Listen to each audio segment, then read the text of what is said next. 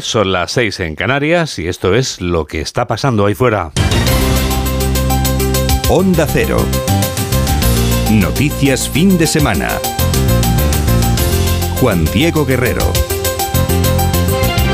Buenos días a todo el mundo. Rebequita o abanico. ¿Será este domingo un día ventoso o calmado? Refrescante o acalorado, Mamen Rodríguez Astre. Pues tenemos por delante el día más caluroso, con más grados en Sevilla que llegarán a los 32, 31 en Córdoba y Huelva o 29 en Granada. El norte sigue un poco ajeno con temperaturas que llegarán como mucho a los 16 en Santander, el País Vasco y en Navarra. Eso sí, lloverá menos, caerán cuatro gotas, por lo que podremos hablar también de una jornada cálida en el oeste. Esto me recuerda lo de acalorado estoy. Ya llegan los titulares de apertura con Carmen Sabido. Pedro Sánchez presenta en Valencia el programa Marco de los Socialistas para las elecciones municipales. Son 80 propuestas en las que destaca la prohibición de más pisos turísticos, la creación de un cuerpo similar a la UME en municipios de más de 20.000 habitantes y multar a los puteros. Sánchez censura al Partido Popular porque siempre recurre al Constitucional para frenar las nuevas leyes que aprueba el Gobierno lo recurren ante el Tribunal Constitucional, ¿no? La ley de matrimonio eh, igualitario, la ley de interrupción voluntaria del embarazo, la ley de eutanasia, por supuesto la ley de vivienda. Bueno, ya sabemos a quién defienden. No defienden la mayoría, defienden a unos pocos, los que están ahí arriba. Alberto Núñez Feijóo afirma que Sánchez ha dejado de ser socialista y se ha podemizado. El líder popular califica la ley de vivienda de antivivienda porque no contempla soluciones al problema de la ocupación. Asegura que el gobierno demoniza a los propietarios y asegura que la ley agravará el encarecimiento del alquiler. En los próximos días el Partido Popular presentará su propuesta alternativa. Es una vergüenza y es revelador que aquí el gobierno de España no proteja a 50 familias españolas que ven ocupadas sus casas todos los días de todos los meses en España. Podemos se reivindica y asegura que no son un adorno del PSOE. Los morados se reivindica como la única fuerza de la izquierda valiente que no se calla y que garantiza leyes como la ley de vivienda. A pesar de los insultos, ninguneos y desprecios recibidos, Irene Montero hace un llamamiento a la unidad con Sumar. Yolanda Díaz responde que dos no acuerdan si uno no quiere. Somos fuerzas diferentes, pero creemos que es mejor un acuerdo de coalición entre Podemos y Sumar y estamos dispuestas a aportar a un proyecto colectivo. El diablo está en los detalles. Vamos a negociarlo todos y yo sé muy bien lo que quieren los partidos políticos. Hablan de cuánto dinero, cuántas listas y poquito del programa. Tengo clarísimo que cuando uno quiere estar, está. El gobierno se propone cerrar los pozos ilegales próximos al parque de Doñana. Los pozos legales que se nutren de los acuíferos se prolongarán hasta el 2025. El Ejecutivo asegura que no hay agua para regar los cultivos de las fresas de 650 explotaciones agrarias y el presidente de la Junta de Andalucía, Moreno Bonilla, acusa al gobierno central de desprestigiar a Andalucía. Sudán vive la peor escalada de violencia de los últimos años. Según Naciones Unidas, los enfrentamientos entre las fuerzas de apoyo rápido FAR y las Fuerzas Armadas han causado ya al menos 30 muertos y más de 400 heridos. La FARC afirma que se ha hecho con el control del Palacio Presidencial, mientras que las Fuerzas Armadas lo desmienten. Alemania se despide de la energía nuclear en tiempo de incertidumbre. La pasada noche han desconectado sus tres últimos reactores nucleares. La decisión se tomó hace 20 años tras el desastre de Fukushima. Estas centrales producían el 6,5% de la electricidad, que será sustituido por gas y carbón. Alemania quiere que en 2030 las renovables produzcan el 80% de la energía del país. El régimen iraní vuelve a perseguir a las mujeres que no se cubren con el velo islámico. Lo hacen mediante el uso de cámaras en las calles. Las mujeres que no se cubran con el obligatorio velo serán identificadas y recibirán un mensaje de texto en el que se les informa de la infracción y si reinciden presentarán cargos contra ellas y las llevarán a los tribunales. Declarado un incendio en la localidad zaragozana de Mequinenza. Las llamas avanzan sin control y ya han calcinado 600 hectáreas. El fuego se ha desatado en el límite entre las provincias de Lleida y y Zaragoza. Una treintena de dotaciones terrestres de bomberos trabajan a esta hora en la extinción, pero el fuerte viento que sopla en la zona dificulta las labores. Deportes, el Athletic de Bilbao se lleva los tres puntos del derby vasco al imponerse por 2 a 0 a la Real Sociedad. El Villarreal cae ante el Valladolid 1-2, el Betis golea al Español 3-1 y el Real Madrid se impone al Cádiz 0-2. Hoy juega el Getafe que recibe al Barça y el Atlético de Madrid se enfrenta al Almería y también se juega el Girona Elche y el Valencia se mide al Sevilla en la lucha por evitar el descenso. 7 y 4, 6 y 4 en Canarias y tenemos toda la radio por delante. Síguenos en Twitter en arroba noticias FDS. Pedro Sánchez y Alberto Núñez Feijóo vuelven a protagonizar este domingo una nueva jornada del Día de la Marmota que llevan compartiendo desde que empezó este año y que compartirán hasta que acabe el año, porque las autonómicas y municipales serán dentro de 42 días, pero las generales serán en diciembre. Sánchez y Feijóo también participaban ayer sábado en sendos actos electorales. El presidente del gobierno elegía la ciudad de Bilbao, donde participaba en el homenaje a Rodolfo Ares, dirigente de los socialistas vascos que fallecía el pasado mes de enero. Sánchez defendía la ley de vivienda que el gobierno aprobará antes del 28 de mayo y reconocía que no le había sorprendido que el PP haya anunciado que va a recurrir la Onda Cero Bilbao Roberto Forcén. Pedro Sánchez, al que no le ha llamado la atención que el Partido Popular anuncie recurso a la ley de vivienda, le pide al PP que se lea la ley antes de presentarlo. Dice el presidente que es uno más, que se suma a la lista de recursos ya presentada por los populares. Una ley de vivienda que, según Pedro Sánchez, llega para transformar los problemas en derechos. Porque esta ley de vivienda lo que va a hacer es transformar un enorme problema, sobre todo para nuestros jóvenes, en todo el país, en lo que dice nuestra Constitución, que es un derecho, no un problema. Eso es lo que vamos a lograr también con esta primera ley de vivienda de la historia de nuestra democracia. El presidente también se ha referido a la propuesta del gobierno andaluz en torno a Doñana. Dice Sánchez que este enclave natural no es el cortijo de nadie. Y él pide en exclusiva al Partido Popular andaluz que aparque la propuesta y frene lo que Sánchez ha calificado de atropello. Pedro Sánchez se expresaba así a 600 kilómetros de distancia de Valencia, la ciudad en la que el PSOE celebraba la primera jornada de su convención municipal. Sánchez acudirá esta mañana a la capital de la comunidad para clausurar el cónclave y tomar luego las de Villadiego. Ayer era el presidente Zapatero quien hablaba en Valencia. El ex jefe del gobierno se hacía una pregunta retórica. ¿Alguien conoce alguna organización política en España que haya tenido la capacidad de aportar tantos cambios, reformas, sacrificio por la democracia? Lucha por la libertad como el Partido Socialista Obrero Español, solo hay un partido que pueda decir eso en España, el Partido Socialista Obrero Español. La realidad de que son ya tres partidos distintos los que conviven en el gobierno no tiene discusión si escuchamos a Yolanda Díaz y a Pablo Iglesias, el hombre que la eligió como futura candidata de Podemos y la mujer que se ha proclamado candidata de Sumar, protagonizaban este sábado un cruce de mensajes que certificaba la división. Las palabras de Díaz forman parte de la entrevista en Lo de Évole, el programa que vamos a poder ver esta noche en la sexta, informa Jorge Infer. Y las palabras de Pablo Iglesias las pudimos escuchar durante su intervención en Zaragoza en el marco de la fiesta de la primavera que celebraba en esta ciudad el Partido Morado. Desde allí, el ex vicepresidente del gobierno pedía defender la unidad de la izquierda pese a los ninguneos y los insultos, algo que también reclamaba la ministra de Igualdad, Irene Montero. Sabemos que Podemos es muy diferente de Sumar, es muy diferente de Más Madrid, es muy diferente de Compromís. Somos fuerzas diferentes, pero creemos que es mejor un acuerdo de coalición entre Podemos y Sumar y estamos dispuestas a aportar nuestra capacidad para ser el motor de esas transformaciones a un proyecto colectivo desde el cual podamos seguir haciendo lo que la ciudadanía quiere, que es conquistar más derechos.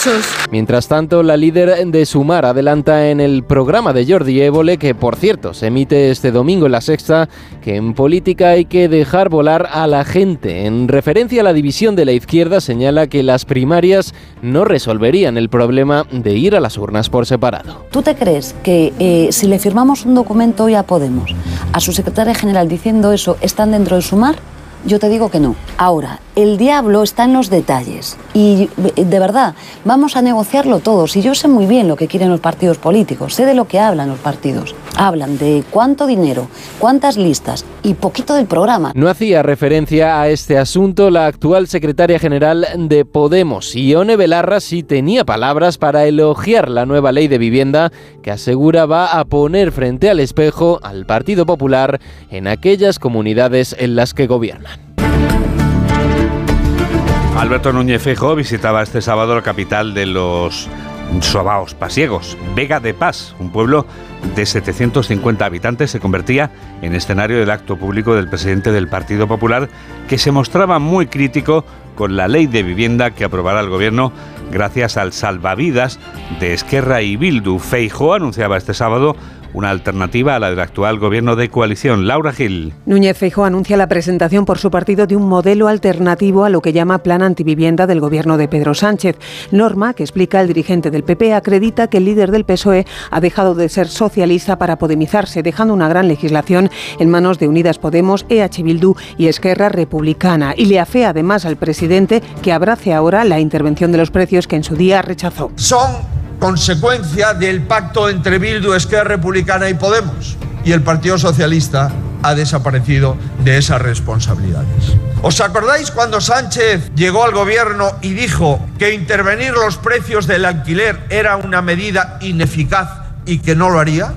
¿Y cómo ha acabado, pues, aplicando exactamente lo contrario de lo que dijo? Califica también de vergüenza que la nueva ley no dedique una sola palabra al problema de la ocupación y suma la ley del solo sí es sí, que considera Feijo el peor error del gobierno, por el que, a diferencia de Sánchez, explica de haber sido el presidente, habría motivado su dimisión. Pide el voto a partir del 28 de mayo Núñez Feijo para aplicar ya, dice, los cambios que España necesita y reclama a los electores memoria para tomar una buena decisión, porque, explica, no todos los gobiernos son iguales. El partido que lidera Alberto Núñez Feijo ganaría las elecciones en la Comunidad de Madrid con mayoría absoluta, según el sondeo del mundo que conocíamos este mismo sábado. Isabel Díaz Ayuso logra gobernar en solitario, derrotando a una posible alianza de partidos de izquierda. La presidenta madrileña explicaba este mismo sábado en Leganés por qué el PP se impone a la izquierda. La izquierda se derrumba en Madrid. Lo dicen las urnas, lo dicen las encuestas y lo dicen, lo dicen las calles. Los españoles que han votado al PSOE y a la izquierda en general durante muchos años, y es lógico, es, es, que es así, Querían un país más justo, con reparto de la riqueza que llegara a todos, con mayor atención a los problemas sociales. Los problemas que tiene el PP, según Santiago Abascal, se resumen en uno. Sus líderes no se ponen de acuerdo. El presidente de Vox, esta vez contra los populares. El señor Feijóo, lo hemos visto con el circulito de la Agenda 2030. El señor Juanma Moreno ha montado un chiringuito en Andalucía para seguir los objetivos de desarrollo de la Agenda 2030. Y la señora Ayuso ha salido estos días, como hacen siempre, a copiar el discurso de Vox y a oponerse a la Agenda 2030. Que se aclaren ya. ¿Es el Evangelio o no lo es? Dos gobiernos autonómicos se convierten en protagonistas de sendos problemas que tratan de solucionar cada uno a su manera.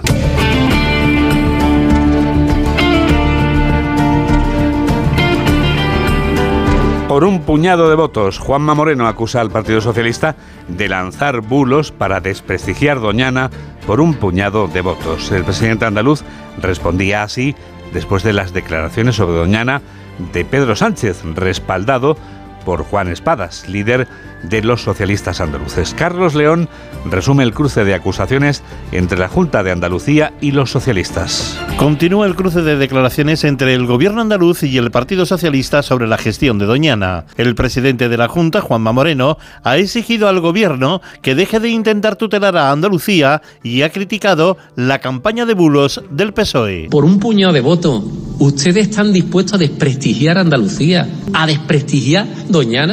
Por un puñado de votos, hasta ahí llega la desesperación. Hasta ahí. Bueno, pues yo le digo una cosa desde aquí. Mientras haya un gobierno que yo sea el presidente, aquí le puede gustar uno u otros más, aquí vamos a tomar decisiones y aquí vamos a tomar la rienda de los problemas para solucionárselo a los, a los ciudadanos de Andalucía. El secretario general del PSOE andaluz, Juan Espadas, ha asegurado que ha brindado su disposición para trabajar en los problemas de los agricultores. Le brindé mi disposición para, para trabajar y analizar caso a caso exactamente cuáles son esos problemas concretos que sabemos puedan tener algunos agricultores de, de la comarca del condado de Doñana, pero en ningún caso ni planteando expectativas falsas sobre un agua que no existe, ni desde luego planteando esa sombra de amenaza o de riesgo sobre Doñana. Los socialistas han insistido en la protección de Doñana frente a las actuaciones promovidas por el PP. En Cataluña, el gobierno en minoría de Esquerra se resiste a abandonar la distopía en la que sigue viviendo con la convocatoria de un referéndum de independencia aprobado por la comunidad internacional como protagonista de ese sueño que es inconstitucionalmente imposible. Redacción de Onda Cero en Cataluña. Lola Surribas. El presidente de la Generalitat, Per Aragonés, ha defendido el llamado acuerdo de claridad como la única vía, dice, para llevar a cabo un referéndum. Anem de cara i sabem que només un referèndum reconegut... Vamos de cara y sabemos que solo un referéndum reconocido por la comunidad internacional es lo que nos permitirá implementar este resultado. Por eso llamamos a un gran acuerdo en Cataluña para defender la democracia. Davant de la proposta d'acord de claredat, Son palabras de Aragonés durante el acto de Esquerra Republicana en que han celebrado la llamada Festa de la República. El presidente ha respondido indirectamente al líder de la oposición, Salvador Illa, que ha mostrado recientemente su intención de desmarcarse del acuerdo de claridad si este es sinónimo de división. Un acto que también ha estado marcado por las elecciones municipales del próximo 28 de mayo y que ha contado con la participación de las caras más visibles del partido como Uriol Junqueras, Gabriel Rufián o Marta Vilalta.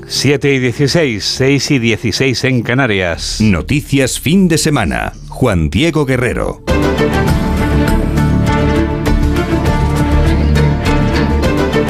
Con humildad, respeto y atención debemos escuchar los miedos y enfados de nuestros compatriotas. Así se ha expresado la primera ministra Born en tono conciliador, sabedora de que en Francia ya hay una nueva ley de pensiones y que esa ley es la que aprobaba por decreto Emmanuel Macron.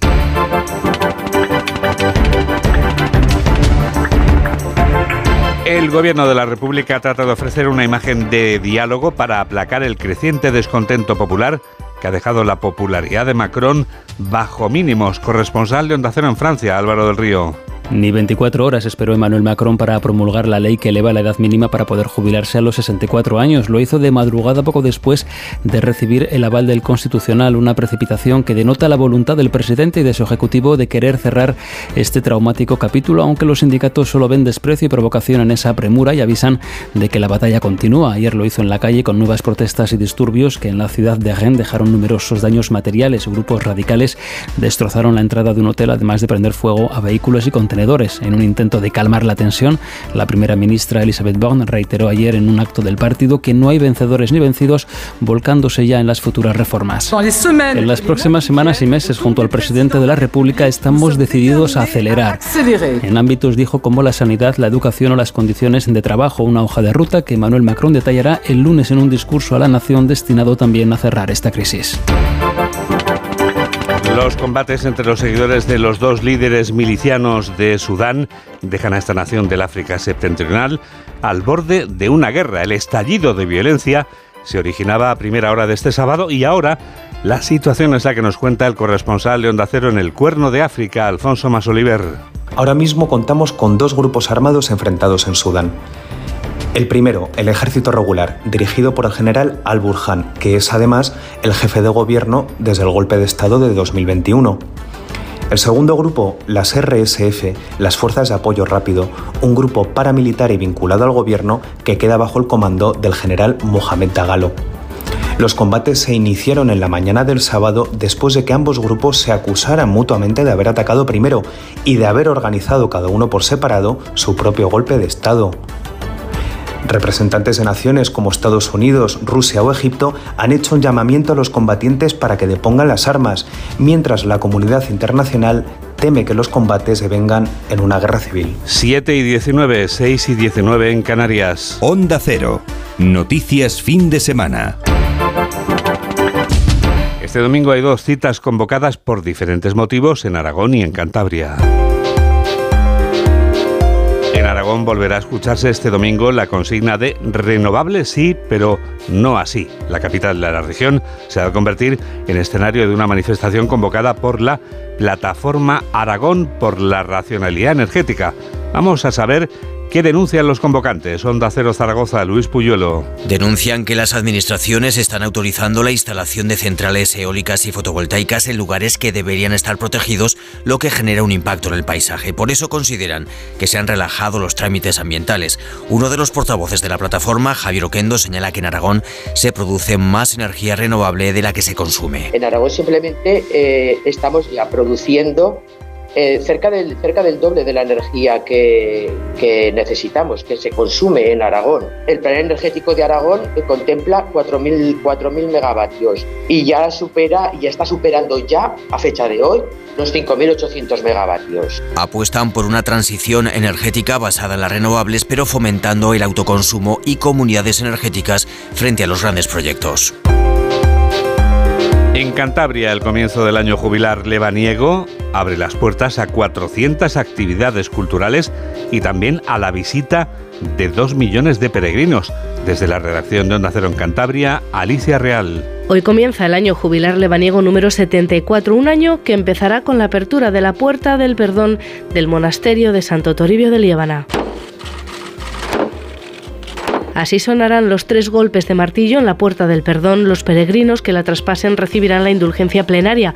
En un año jubilar que tendrá más de 400 actividades culturales, prevé recibir a 2 millones de peregrinos y generar 200 millones de euros con 2.200 puestos de trabajo en torno a este evento. Nos espera ya Javier Urra. Con él vamos a constatar, como cada semana, que todo en esta vida tiene una explicación y que esa explicación es psicológica.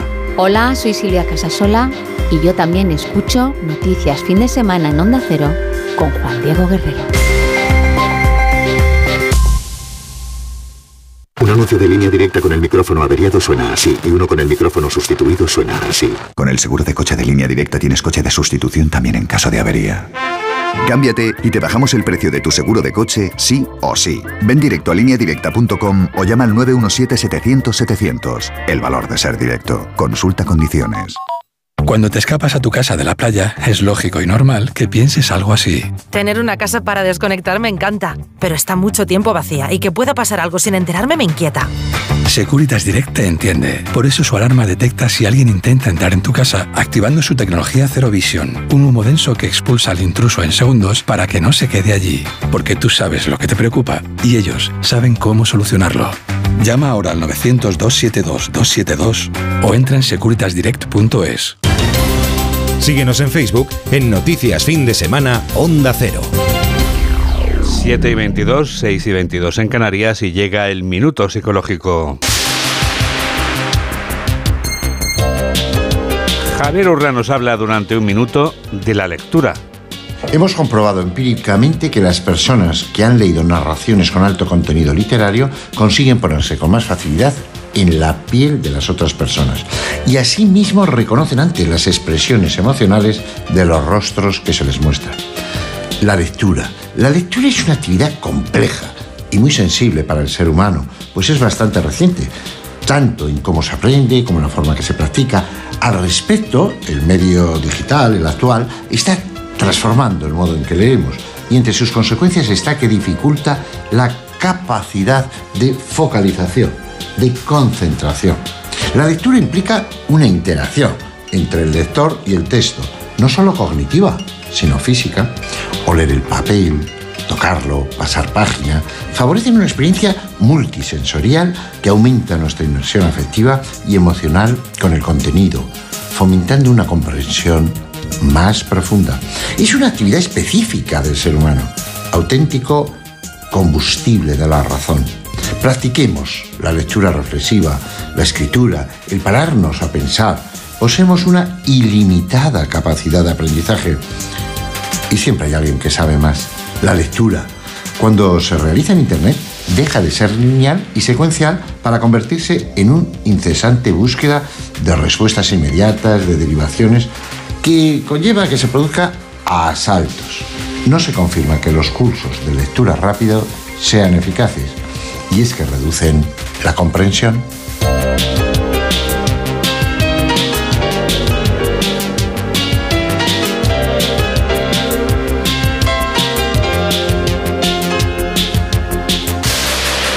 Para comprender mejor, mucho mejor, cómo es la radio de hoy en día, te hablamos de Tecnoticias fin de semana. Vamos a ver si lo he comprendido, mamen. ¿Es verdad que podemos escuchar Onda Cero en cualquier lugar del mundo gracias a nuestra tecnología digital, la de Onda Cero Multimedia? Es como llevar a todos los que trabajamos en la radio en tu bolsillo o en tu, en tu ordenador los siete días de la semana, Madre 24 mía, horas. Qué barbaridad. Bueno, esperemos que te gusten varios programas. Sí, porque si no, vaya, vaya Pero gentío que si te hay, ¿eh? gusta siempre el mismo, no hay problema, ¿eh? Estamos para lo que quieras. www.ondacero.es Y si tienes un teléfono móvil, que es lo que llevamos todos encima y que es mucho más fácil, la app gratuita, que ¿cómo se va a llamar? Pues Onda Cero. Y en Onda Cero también te facilitamos, y en noticias, fin de semana en particular, la conexión con nosotros a través de varios grupos en redes sociales. Por ejemplo, Mamen, hablamos de Facebook. Tenemos grupo en Facebook porque aparte de llevarnos contigo en el bolsillo, también puedes interactuar y escribirnos www.facebook.com en el buscador que hay que poner pues noticias, fin de semana, onda cero. Es que es muy fácil. Es tan fácil también en Twitter. Tenemos grupo, tenemos cuenta en Twitter. En Twitter tenemos, claro, arroba noticias FDS. FDS o Wilson. Pues porque somos los de noticias, eh, fin, de, semana. Tenemos una más, la tercera red social, que es la de las fotografías. Guerrero-Juan Di. Cuéntanos, por favor, recuérdanos, mamen, cómo se llama nuestra playlist en la que está toda la música que suena durante la temporada aquí en Noticias Fin de Semana. Esas canciones que escuchamos con tanto deleite en este programa de noticias. Era en Spotify, ¿verdad? Eso es. ¿Y cómo es? A ver, Juan Diego. Es Noticias FDS. Canciones 22-23. 23. El cineasta que ha arrasado en taquilla con la segunda entrega de una saga en la que ahora busca el sentido del agua, ese cineasta tiene en su haber un récord de taquillazos. El primer pelotazo fue con su ópera prima como director, hasta entonces había sido guionista y esta es la ópera prima como director. Se trata de una película estrenada en 1984.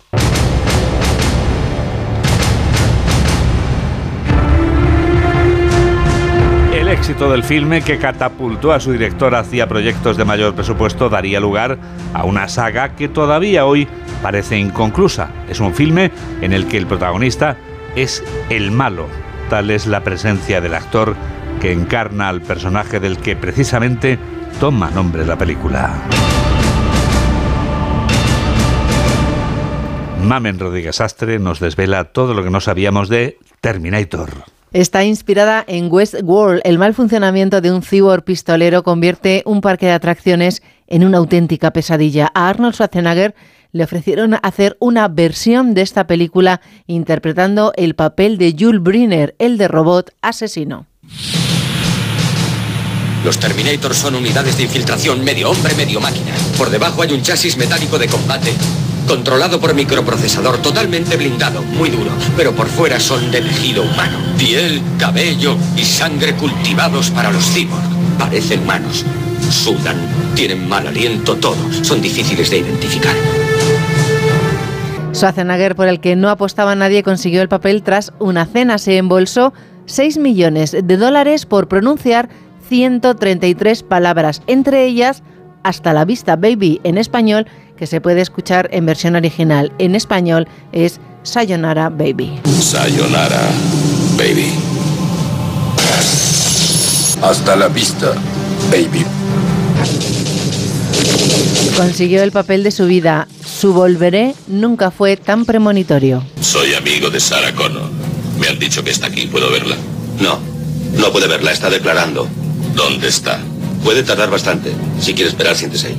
Volveré. La película termina con Sarah Connor repostando en una gasolinera. Se va sin abonar el fuel, pero sí paga 4 dólares al niño que le hace la foto que trae el viajero del tiempo. Es de mi estatura. Tiene tus ojos. Confías en él. Tiene fuerza. Yo moriría por John Connor. Soy voluntario para conocer a la leyenda. Sarah Connor enseñó a su hijo a luchar, organizar y prepararse de este niño, estando ocultos antes de la guerra. ¿Pero de qué guerra hablan? En Terminator 2 descubrimos que todo empieza en 1984 y que la guerra comienza el 22 de agosto de 1997. El niño John Connor tiene 13 años, por lo que ya deberíamos estar en guerra. La tercera película vuelve a transcurrir en el año 97. No acabará nunca, ¿verdad?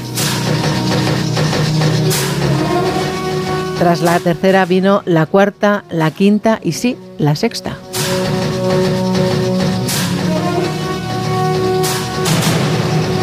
Enseguida van a sonar unas señales horarias que van a indicar que son las siete y media, que son las seis y media en Canarias. Y dentro de unos segundos, nosotros vamos con la revista de prensa.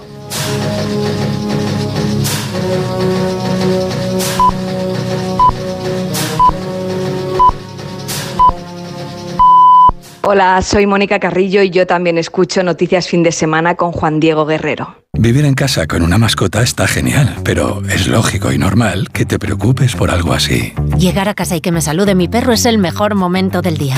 Lo malo es que está todo el día solo y no me quedo tranquila. Si conoces Securitas Direct, ya no te pasará más, porque tienen una alarma compatible con mascotas y además, con las cámaras podrás verlo y comprobar que está bien, porque tú sabes lo que te preocupa y ellos saben cómo solucionarlo.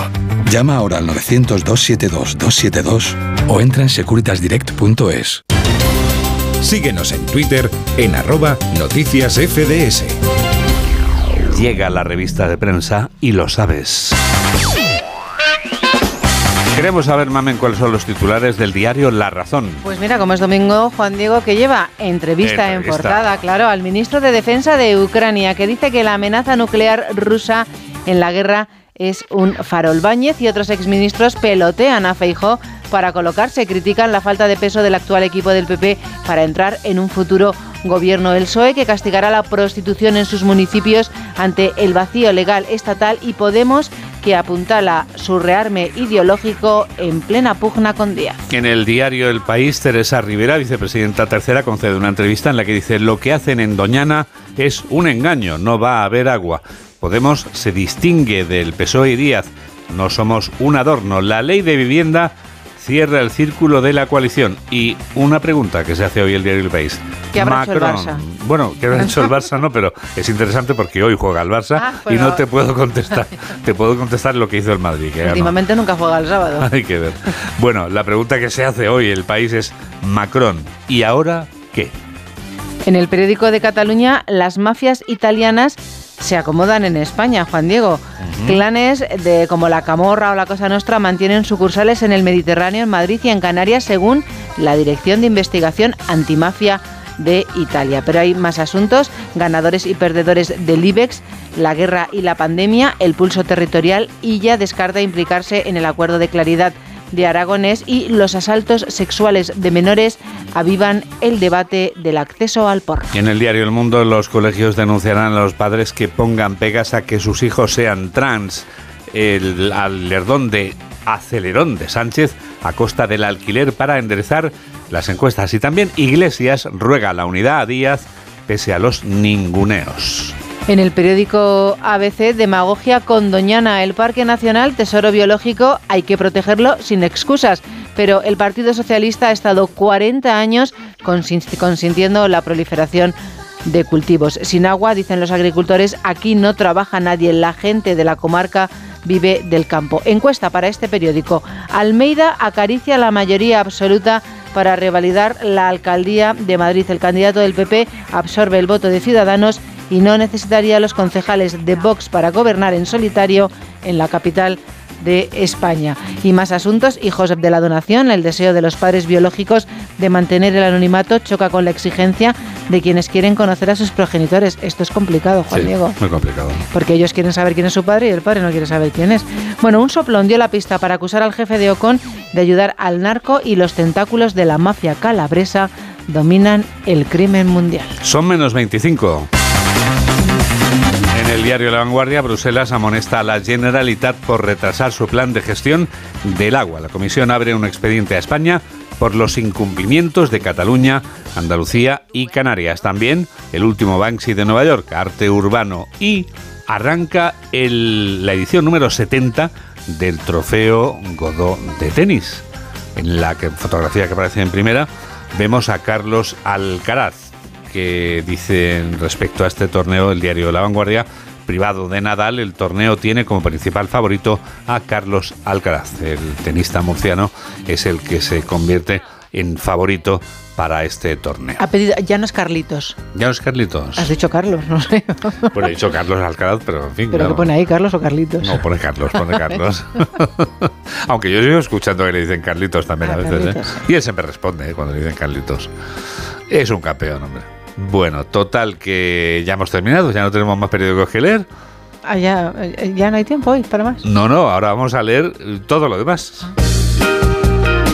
Porque tú, María del Carmen, has encontrado mucha más información en los periódicos de este domingo, ¿verdad? Esta te la voy a dedicar, Juan Diego. A ver, U2 no tiene quien le quiera. madre mía, por favor, pero si estoy yo Tenías que decir yo, yo, elígeme a mí, aquí, elígeme a mí. elígeme a mí, si soy su groupie número uno, por favor. La banda decepciona a sus seguidores con un nuevo álbum en el que reescriben 40 de sus temas antiguos. Bueno, vamos a ver, una crítica generalizada con los artistas musicales, que es que cuando no tienen ideas nuevas, rehacen canciones anteriores o hacen muchas versiones de las anteriores. Pero yo conozco algunos artistas que siguen siendo números uno, incluso españoles algunos, que cantan las mismas canciones desde hace muchos años y nadie les critica porque lo hacen muy bien.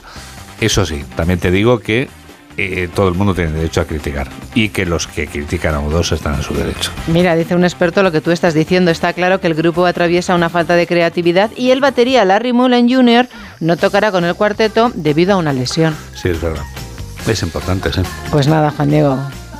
Vamos a por el disco. Vamos a por U2.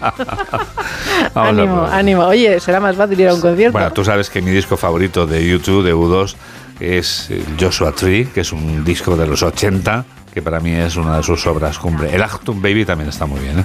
Achtung Baby es una gran obra musical. Bueno, adelante. Bueno, pues ahora me voy con Paco de Lucía. Con la sentencia favorable a Paco de Lucía que anticipa una revolución flamenca. ¿Te has enterado de la movida? Eh, tengo alguna noción, pero tienes que Pues, darme más detalles. bueno, ¿eh? como- Es lo de los derechos, ¿verdad? De sus canciones. Sí, su como bien sabes, Paco de Lucía no había estudiado solfeo, entonces él lo que hacía era que componía, Sí. luego se lo enseñaba a un señor y este señor que se llamaba, bueno, no, Torregosa, José Torregosa, lo que hacía era pues plasmarlo en un papel. Total, que los derechos de autor se los dividían entre él, entre Paco de Lucía, que era de, de donde salía la idea, y este señor que lo dejaba escrito. Es decir, el creador y el que lo copiaba. Total, que una de las hijas de Paco de Lucía se dio cuenta. Y dijo, porque es una abogada especializada en propiedad intelectual, y dijo, "Mm, esto no está bien, porque la idea sale de la cabeza de mi padre. Los derechos de venir al que está pariendo la obra, vamos a decirlo así, ¿no? Total, que hubo un juicio y después de muchos años, ¿de quién son los derechos? De Paco de Lucía. Ah. No solo tienen que pagar las costas del juicio, unos 10.000 euros en concepto de daño moral, sino que además les tienen que devolver los derechos. Los de Torregrosa. Sí, sí, los derechos, lo- todo lo que cobró, Madre exacto, la familia. mía. Que entre otras canciones estaba el Entre dos aguas. Por favor. que es una, probablemente una de las canciones más Claro, escuchadas claro. De, de Paco de Lucía, por no decir la más escuchada. Estaríamos hablando, claro, de Por una favor. cifra millonaria, tal y como confirman para este, bueno, la, la hija de. Espectacular. Sin Madre duda, mía. porque vamos, entre dos aguas, yo creo que es una música, una melodía escuchadísima, vamos, no hay un solo día de este de esta vida en la que no haya sonado en emisoras de radio, en varias, muchas emisoras de radio, diría yo. Yo trabajé en un programa que era La Sintonía. Exacto, claro, claro. Que era en tu época de Radio 80. Eh, Bueno, no, era el Radio Le. Era el Radio Le. Radio Le. Época de Radio Le con José Ramón Pardo. Bueno, que eh, aprovechamos para saludar, enviar un saludo muy cariñoso desde aquí a José Ramón. Más cosas. El pueblo del que salen ataúdes, Juan Diego, para toda España, tiene mil habitantes y cada año fabrican 30.000 féretros. ¿Qué me estás contando? Espectacular. El precio es muy variable. A ver. Desde los 500 euros, ¿Ese es el más baratito? este es el más barato, hasta el Ferrari de los ataúdes, con muchas molduras y bastantes más horas de trabajo, que puede llegar a los 6.000 euros. Incluso hay algunos encargos con cristales de Swarovski. Qué barbaridad. Espectacular. Bueno. Ahora se llevan, también hay modas en los ataúdes. ¿Ah, sí? ¿A ti cómo te gustaría? ¿Una caja normal? ¿Una de colorines? Sí, nunca lo he pensado. Nunca déjame, pensado. déjame, déjame que lo piense, sí, a ver. Bueno, pues ahora dice que están de moda Colorines, quizá color, color, color. los colores claros, Juan Diego, están ahora de moda. Ah, y las molduras, sí, y las molduras redondeadas. La gente quiere alegría. Pues sí, sí. En el entierro. En el pasado era todo tipo dracón de Drácula. Sí, muy oscuro todo. Sí, muy oscuro. Muy oscuro, sí. Fíjate, dice el alcalde de esta localidad que su hijo nació en un ataúd. ¿Qué me estás contando? Sí, a lo mejor es que la mujer también trabajaba, ¿no? Claro. no sabemos si se puso de parto. Y dio a luz Estaba ahí durmiendo la siesta la ataúd, mujer. Claro, sí, sí, sí. Nunca, nunca se sabe. Claro, claro. Oye, uno puede nacer en cualquier lugar, nunca se sabe, claro, efectivamente. Si no- ¿Buscas casa para alquilar, Juan Diego? eh, pues, eh, para- o sea, para ser inquilino yo, Sí, claro. para ocupar yo como Claro, inquilino. claro. Bueno, ahora no. Ahora no. Estoy a gusto en la mía, pero ¿hay alguna oferta que me quieras hacer? o? Pues la de Cristiano y Georgina, que alquilan su casa de Madrid, Ah, la bueno, mansión. espérate, claro, no, entonces me lo planteo porque seguro que me sale más asequible que la en la que vivo, claro. Lo dudo, ¿eh? Bueno, la mansión cuenta con nueve baños. ¿Tienes nueve baños? Eh, no, la verdad es que tengo Siete uno y- y, habitaciones. gracias. ¿Siete habitaciones? No, tengo la mía, en mi apartamento de 60 metros cuadrados que voy a tener. vamos. Una suite principal, una sala de masajes, un gimnasio y una piscina climatizada. Oye, no está mal, ¿eh? Además, incluso te vas a poder sentar en los sillones donde Georgina grabó varios episodios de su reality. ¿Y cómo se llama esto? 10.000 euros. Ah, bien. no está Al mal. Ya, ya, ya me imagino, claro. No está mal. O sea, 120.000 al año. Pero tienes baños para el lunes, para el martes, para el lunes te puedes hacer las uñas en el baño rosa. No, me sobran dos días de la semana para, para los baños. Si tengo nueve, Ah, que son nueve horas si que quedan tengo nueve y hay siete días, me sobran dos, vamos. Los puedo alquilar, Bueno, claro. se lo puedes dejar a Sara Ferguson uno de esos baños porque ¿Ah, no va a asistir eh, a la coronación, no ha sido invitada a la de Carlos III. Vaya, hombre. ¿Y sabes lo que va a hacer? ¿Qué va a hacer? Va a tomar un té y un sándwich de pollo para la coronación, sacar a las banderitas porque está muy contenta. Bueno, me parece bien. Lo puede hacer en el baño, por ejemplo, lo puede hacer en... Dentro de pocos días, va a ser en el mes de mayo, ya llega la coronación de Carlos III y Camila pasa a ser ya reina, no reina consorte, sino reina, la reina Camila. Te voy a decir lo que te tienes que comprar. ¿Qué, qué ibas a decir? Te voy a decir una cosa, Carlos. Bueno, te puedo contar una cosa. Dime, Carlos. Los besadores chinos, ¿los conoces? ¿Cómo los besadores? Están de moda. ¿Qué besan? Los besadores... No, no son señores. Ah, vale. o señoras. Vamos a ver. No, es un artilugio Como, como, claro, ayer hablamos de Sara Montiel, digo, en fin, Mira, te voy a hacer la me he acordado pregunta. del beso. Dice, ¿cómo acabar con la barrera de la intimidad física en una relación a larga distancia que sostienen diariamente a base de videollamadas? Ya, ya, ya. Pues con un aparato. Dice, es que lo, lo ha inventado un chaval, que él estaba en la universidad y su novia y él tenían una relación a larga distancia y entonces solo se comunicaban por teléfonos y él echaba de menos los besos de su chica. Porque claro, la conversación por el teléfono no le era suficiente. Entonces él creó un aparato, Juan Diego. El usuario utiliza el labio de silicona que replica el beso real y lo envía al otro dispositivo que usa el destinatario. Incluso Juan Diego puede transmitir los sonidos que hace el usuario a medida que avanza el beso. El móvil, descargando una aplicación, se vincula por Bluetooth con el aparato que también incorpora un soporte para el teléfono. Vamos. Son unos labios de silicona. Que puedes morrear sin necesidad de que haya contacto. Te digo una cosa. a mí me parece asqueroso, la verdad. Sí, no, pero a la gente que no le gusta el contacto físico es una solución, claro. Pero eso sí, eso sí, porque claro. Que corra el aire. que corra el aire. Mari No Carmen. lo había pensado. Perdona, yo lo he pensado, yo he pensado en ti, Mari, Mari Carmen, que corra el aire, no tienes ni que darle la mano, vamos. Ven aquí, chato, que te voy a dar un morreo que te vas a entrar. Pues este Eso sí- sí, sin tocar, ¿eh? Bonito. Eh, el dispositivo de silicona con forma de boca que equipado con sensores es capaz de replicar el movimiento, la presión y la temperatura de unos labios. Pero bueno, por favor, esto es ¿Cómo se cosa- llama? No lo sé. Mua. Mua.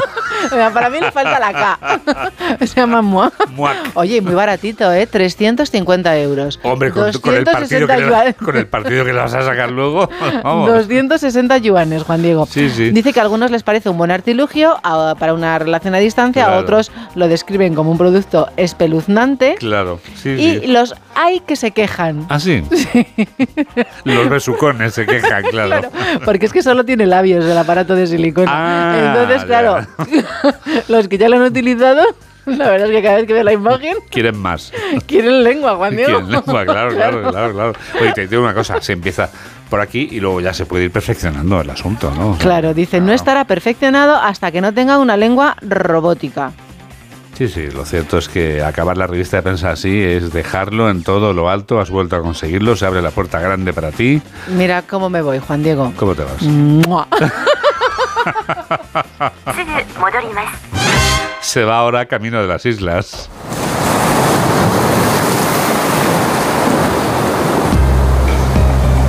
Nosotros también vamos camino de las islas con nuestros aislados. Eh, Como cada semana, en este programa tenemos presentes a los dos archipiélagos de nuestro país. Elka Dimitrova, desde Onda Cero Mallorca, y Gustavo de Dios, que es quien empieza hoy este Aislados desde Onda Cero Canarias. Les voy a dar unos datos. En Canarias hay 34.556 personas en lista de espera para operarse. Es un 5% más que en 2021. Estos son datos a 31 de diciembre del año pasado. Se conocen ahora. La espera sube unos 157 días. En cuanto a consulta especializada, hablamos de 139.291 pacientes, un 23% más. El 91% de los pacientes canarios esperan más de dos meses para ser atendidos, una media de 10 minutos por un médico del Servicio Canario de Salud. Bueno, Canarias además es la tercera comunidad autónoma tras Madrid y Cataluña que más gasta en conciertos con la sanidad privada y por lo que vemos con escaso éxito. Esto no es nuevo, es leyenda ya aquí. El mejor cliente de la sanidad privada en Canarias es la sanidad pública. Hasta tuvimos una ministra de Sanidad de aquí y ya ves, dice el presidente del gobierno de Canarias, Ángel Víctor Torres, que lo que más celebran y valoran los canarios de estos cuatro años de legislatura es la estabilidad que ha habido. Ya, claro. Si han venido a Baleares de vacaciones, pues bienvenidos sean, ya que estamos abiertos. La Pascua marca el inicio de la temporada turística, que se prevé intensa y con dificultades de encontrar personal. Por ello, hay que cuidar a los trabajadores del sector, a los que ya tenemos y están por venir. Y últimamente los políticos se llenan la boca de buenas palabras sobre las camareras de piso. No es una moda, más bien se trata de una reivindicación histórica, regular sus cargas de trabajo y reconocer algunas enfermedades profesionales. Polémicas interesadas aparte, el gobierno balear obligó a los hoteles a instalar camas elevables para que las trabajadoras no se dejen la espalda. Como dicen algunos, las Kellys directamente se desloman al hacer una cama. Pero no es el único problema, son el número de habitaciones, cuartos de baño, basura, levantar peso. Por ello, el Ejecutivo Balear ha sido pionero en aprobar una normativa que obligará a cada establecimiento determinar un número límite de habitaciones que puede acondicionar una camarera de pisos. Para esta temporada turística, cada alojamiento tendrá que adaptar la obligación a su realidad y ocupación, algo que afectará a más de 20.000 trabajadoras porque ya se sabe, la mayoría son mujeres.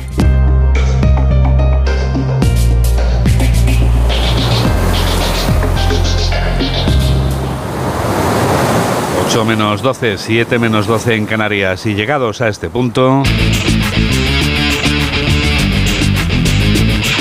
Aquí están las noticias del deporte. Aquí está Alberto Fernández. ¿Qué tal? Muy buenos días, Juan Diego. El Real Madrid venció anoche en el Estadio Nuevo Mirandilla por 0 goles a 2 al Cádiz, gracias a los tantos marcados por Nacho y Marco Asensio. Recortan así sus distancias con el líder, el Fútbol Club Barcelona. Después del choque en Cádiz, el portero madridista Thibaut Courtois decía esto. No, bueno, al final es un poco nuestra culpa de estar tan lejos. Yo creo que había con otro día contra Villarreal eh, otros partidos que, que hemos podido ganar que no hicimos y por eso estamos de esa distancia. Pero obviamente todavía nos falta jugar, la, la, final de Copa, nos, nos falta jugar ahora cuarto de Champions y los otros dos equipos no, no lo tienen, juegan de sábado a sábado. Resultados en la jornada de ayer: victoria del Athletic Club de Bilbao por 2 a 0 en el Derby Vasco ante la Real Sociedad con doblete de Iñaki Williams, victoria del Betis por 3 a 1 ante un español que queda muy tocado y triunfo importantísimo del Real Valladolid en la cerámica ante el Villarreal 1 a 2. Tras el partido se quejó el técnico amarillo Quique Setién. Es muy difícil mantener el ritmo cuando tienes un equipo enfrente que juega a defenderse ¿no? de esta manera ¿no? y interrumpe mucho el juego, tarda mucho en sacar. Hoy será turno del líder, el Fútbol Club Barcelona, visita al Getafe en el Coliseo Alfonso Pérez a las 4 y cuarto de la tarde, sin De Jong, sin Dembélé, sin Pedri ni Christensen. Habla Xavi Hernández. Claro, claro, al final llevamos una, una ventaja importante, ya he dicho antes, y, y, bueno, estos tres, cuatro partidos que vienen sí, son clave, son clave. De ganarlos, de ganar tres, cuatro partidos seguidos, pues prácticamente eh, seríamos casi, casi campeones, ¿no? Incluso a la espera de lo que, de lo, lo que hagan los perseguidores, pero ahora mismo dependemos de nosotros, queremos ganar mañana, centrados en mañana, y, pero sí, lo que dices es totalmente cierto, ¿no? Tres, cuatro partidos, tres, cuatro victorias seguidas nos darían prácticamente el el, el ser campeones. A las seis y media el Atlético de Madrid recibe en el Metropolitano a la Unión Deportiva Almería, el peor equipo visitante de toda la primera división. Este es el Cholo Simeone. Yo siempre intenté centrarme en lo único que depende absolutamente de mí, porque soy el entrenador, eh, de lo que el equipo pueda hacer. Y le di absolutamente importancia a la, a la búsqueda de que el equipo mejore, que crezca y que se sienta más fiable. Eh, los chicos también están compitiendo con mucho compromiso, necesitamos seguir en la misma línea, necesitamos mañana que la gente en el estadio esté como estuvo en el último partido con el Betis, porque son muy importantes para nosotros, y no mirar para otro lado que no sea seguir mejorando en el día a día. Para hoy además a las 2 de la tarde Girona-Elche, a las 9 de la noche en Mestalla, se juega con muchas urgencias el partido entre Valencia y Sevilla. Hablan Baraja y Mendilibar. Todo el mundo tiene que hacer su trabajo y cuando tú haces tu trabajo y tienes exigencia máxima, seguramente estaremos más cerca de, de salir a, adelante y de cambiar esta situación. Y si ganas, pues al final está claro que a ellos casi casi les dices, les, les dices adiós, ¿no? Y en segunda división, resultados de ayer, Granada 2, Unión Deportiva Las Palmas 1, resultado que coloca al conjunto nazarí en puestos de ascenso directo, Real Oviedo 2, Lugo 1, Real Zaragoza 4, Racing de Santander 1 y empata 2 entre el Burgos y la Ponferradina. Para hoy, a las 2 de la tarde, Andorra Huesca, a las 4 y cuarto, Sporting de Gijón a la vez, doble ración a las 6 y media con el Málaga Cartagena y el Tenerife Ibiza, va a cerrar la jornada dominical a las 9 de la noche en Butarque, Leganés Villarreal B. En fútbol internacional, derrota del Chelsea en casa 1-2 ante el Brighton antes de recibir el martes al Real Madrid en la vuelta de los cuartos de final de la Champions. Victoria del Manchester City por 3-1 sobre el Leicester, de nuevo con Erling Haaland como protagonista anotando dos goles. Los de Guardiola se ponen a tres puntos del Arsenal a la espera de que jueguen hoy los Gunners a las 3 de la tarde contra el West Ham. En MotoGP, Gran Premio de las Américas, ayer el gran triunfador en Austin fue Peco Bañaya, logrando primero la pole y después ganando la carrera al sprint. Hubo protagonismo español con Alex Rins y Jorge Martín que saldrán segundo y tercero respectivamente. Y en tenis, Billie Jean King Cup, Nuria Parrizas logró el tercer punto para España ante la mexicana Zacarías y el combinado nacional capitaneado para Anabel Medina se clasifica para las semifinales del campeonato.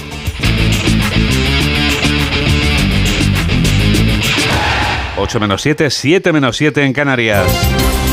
Estos son los titulares de cierre con Carmen Sabido y Mamen Rodríguez Astre. Pedro Sánchez presenta en Valencia el programa marco de las socialistas para las elecciones municipales. Son 80 propuestas en las que destaca la prohibición de más pisos turísticos, la creación de un cuerpo similar a la UME en municipios de más de 20.000 habitantes y multar a los puteros. Alberto Núñez Feijo afirma que Sánchez ha dejado de ser socialista y se ha podemizado. Califica la ley de vivienda de antivivienda porque no contempla soluciones al problema de la ocupación y asegura que el gobierno demoniza a los propietarios. Podemos se reivindica como la fuerza de izquierda que no se calla y asegura que no son un adorno del Partido Socialista. A pesar de los insultos y desprecios recibidos, Irene Montero hace un llamamiento a la unidad con Sumar. Yolanda Díaz responde que dos no acuerdan si uno no quiere. El gobierno se propone cerrar los pozos ilegales próximos al parque de Doñana. El Ejecutivo asegura que no hay agua para regar los cultivos de fresas de 650 explotaciones agrarias y el presidente Moreno Bonilla acusa al Ejecutivo de desprestigiar a Andalucía. Sudán vive la peor escalada de violencia de los últimos años con riesgo de desencadenar una guerra civil. Según el sindicato médico del país, los enfrentamientos entre las fuerzas de apoyo rápido y las fuerzas armadas han causado al menos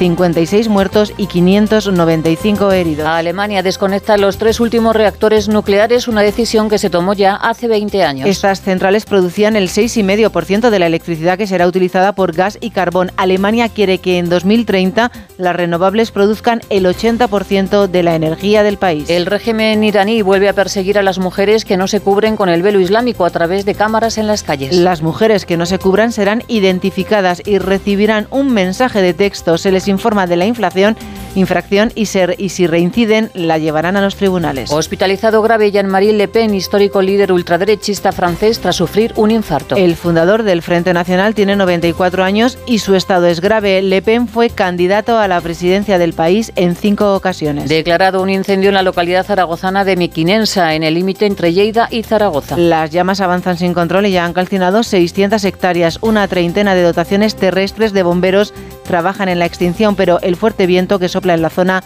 dificulta las labores. Y el día no está ya un anticiclón con pocas nubes y mucho sol, chubascos aislados en Pirineos y nubes en Canarias. Las temperaturas suben en el norte y bajan en el área del Mediterráneo. La máxima la marcará Córdoba con 32 grados y la mínima Navarra con 15.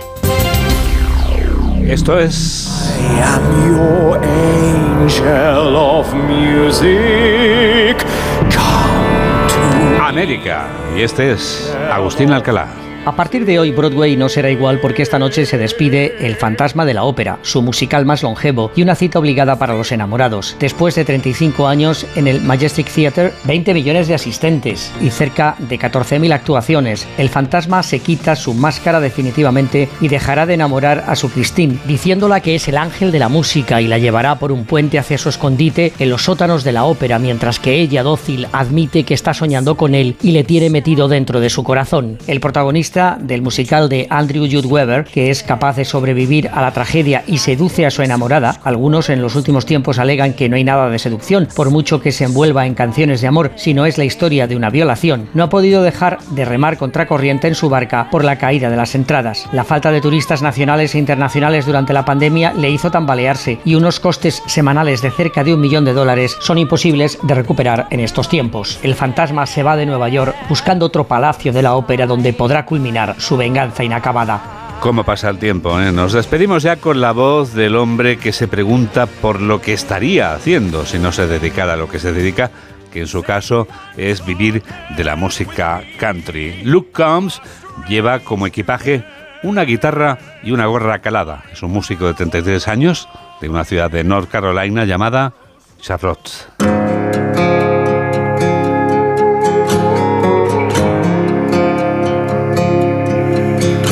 Someone asked me once in an interview what was growing up like, where'd you go to school, and what would you do if you weren't doing this? Luke Combs es ahora mismo la estrella más fulgurante del country norteamericano y su destino está escrito en las estrellas. Con Luke Combs y este Doing This, haciendo esto, te damos las gracias por estar a ese lado de la radio y la que enseguida comienza por fin los lunes, hoy con Isabel Lobo. Que la radio te acompañe. Adiós.